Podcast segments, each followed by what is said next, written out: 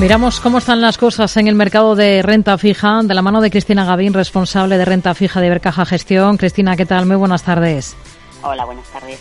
Bueno, mm, lo más interesante de esta jornada, en la que, por cierto, hemos llegado a ver a los rendimientos de los bonos europeos, el español, por ejemplo, el alemán también, en, eh, niveles más altos de lo que estamos observando justo en estos instantes. En Alemania, que, por cierto, hoy hemos visto colocación de deuda, más de 4.900 millones en bonos a dos años, con una rentabilidad media del 3,14% frente al 2,64% de la subasta eh, similar anterior que se llevaba a cabo en el mes de enero. Estamos viendo en estos últimos días un repunte claro de rendimiento en los bonos europeos. Sí, la verdad es que hoy ha sido un día en línea con lo que venimos observando en días anteriores, ¿no? Jornadas con mucho volumen, con mucha volatilidad y que amanecen con repuntes generalizados en todas las curvas europeas, ¿no?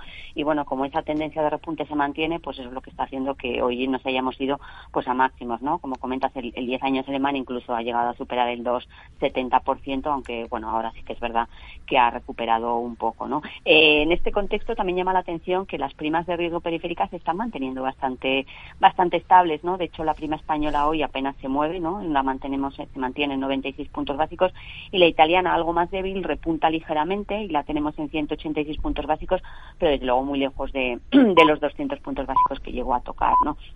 En general, como dices, estamos viendo bastante actividad también en, emisiones en deuda soberana, la, emisión alemana que comentas en dos años. También hemos tenido subasta en letras en Bélgica a corto plazo, Holanda incluso, al igual que España el año, la semana pasada, pues se ha animado a salir con un 15 años. Como, en general, bastante actividad en el mercado de deuda soberana, no tanto en crédito, ¿no? Donde quizás, bueno, pues este repunte de rentabilidades y esa mayor pues volatilidad está haciendo que los inversores se muestren, o los emisores, mejor dicho, se muestren algo más cautos, ¿no? entonces, hoy estamos viendo poca actividad en tanto en primario como en secundario, aunque sí que es verdad que hemos visto eh, algún nombre eh, salir, pero bueno, en hmm. general con unos diferenciales que hoy se han mantenido bastante estables. Que por ese lado, el crédito relativamente estable si lo comparamos con, con lo que sería exclusivamente el mercado de tipos. ¿Qué están descontando ahora mismo los bonos europeos con respecto al Banco Central?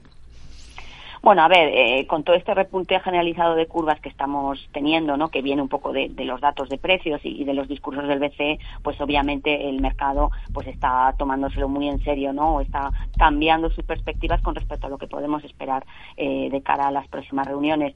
Eh, ahora mismo, para, para la reunión de, de marzo, del 16 de marzo, es el mercado descuenta 50 puntos básicos, ¿no? Eh, por ahí poca poca sorpresa, ¿no? Es algo que se viene descontando desde hace tiempo.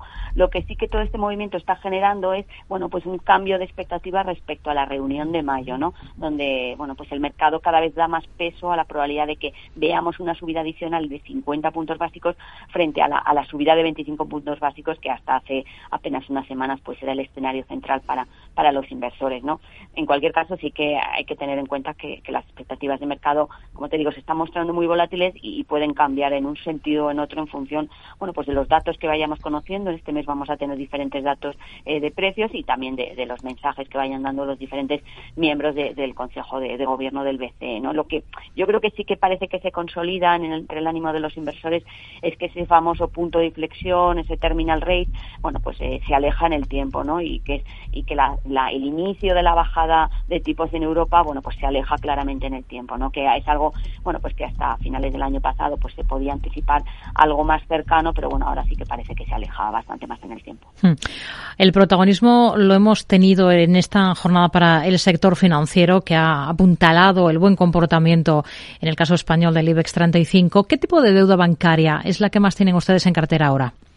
Bueno, nosotros en general, eh, la verdad es que tenemos de todo tipo de deuda bancaria, ¿no? En función del perfil de riesgo del fondo, desde la deuda senior prefer la deuda senior non preferred, la famosa deuda bail-in, que podría absorber pérdidas, y también, aunque en menor medida, pues deuda tier 2, incluso AT1, ¿no? En los fondos con un perfil de riesgo más elevados y, obviamente está en un porcentaje eh, sensiblemente inferior, ¿no? Nosotros sí que es verdad que somos más prudentes, como te decía, en la deuda AT1, por su mayor sensibilidad al sentimiento de mercado, se mueve más como, como el equity y también por su menor liquidez. Son emisiones, bueno, pues que en momentos de estrés pues pierden bastante liquidez y los diferenciales se amplían de forma considerable. Por lo tanto, ahí sí que tenemos una posición algo más acotada, sobre todo pues en los fondos que pueden tener un perfil de riesgo menor.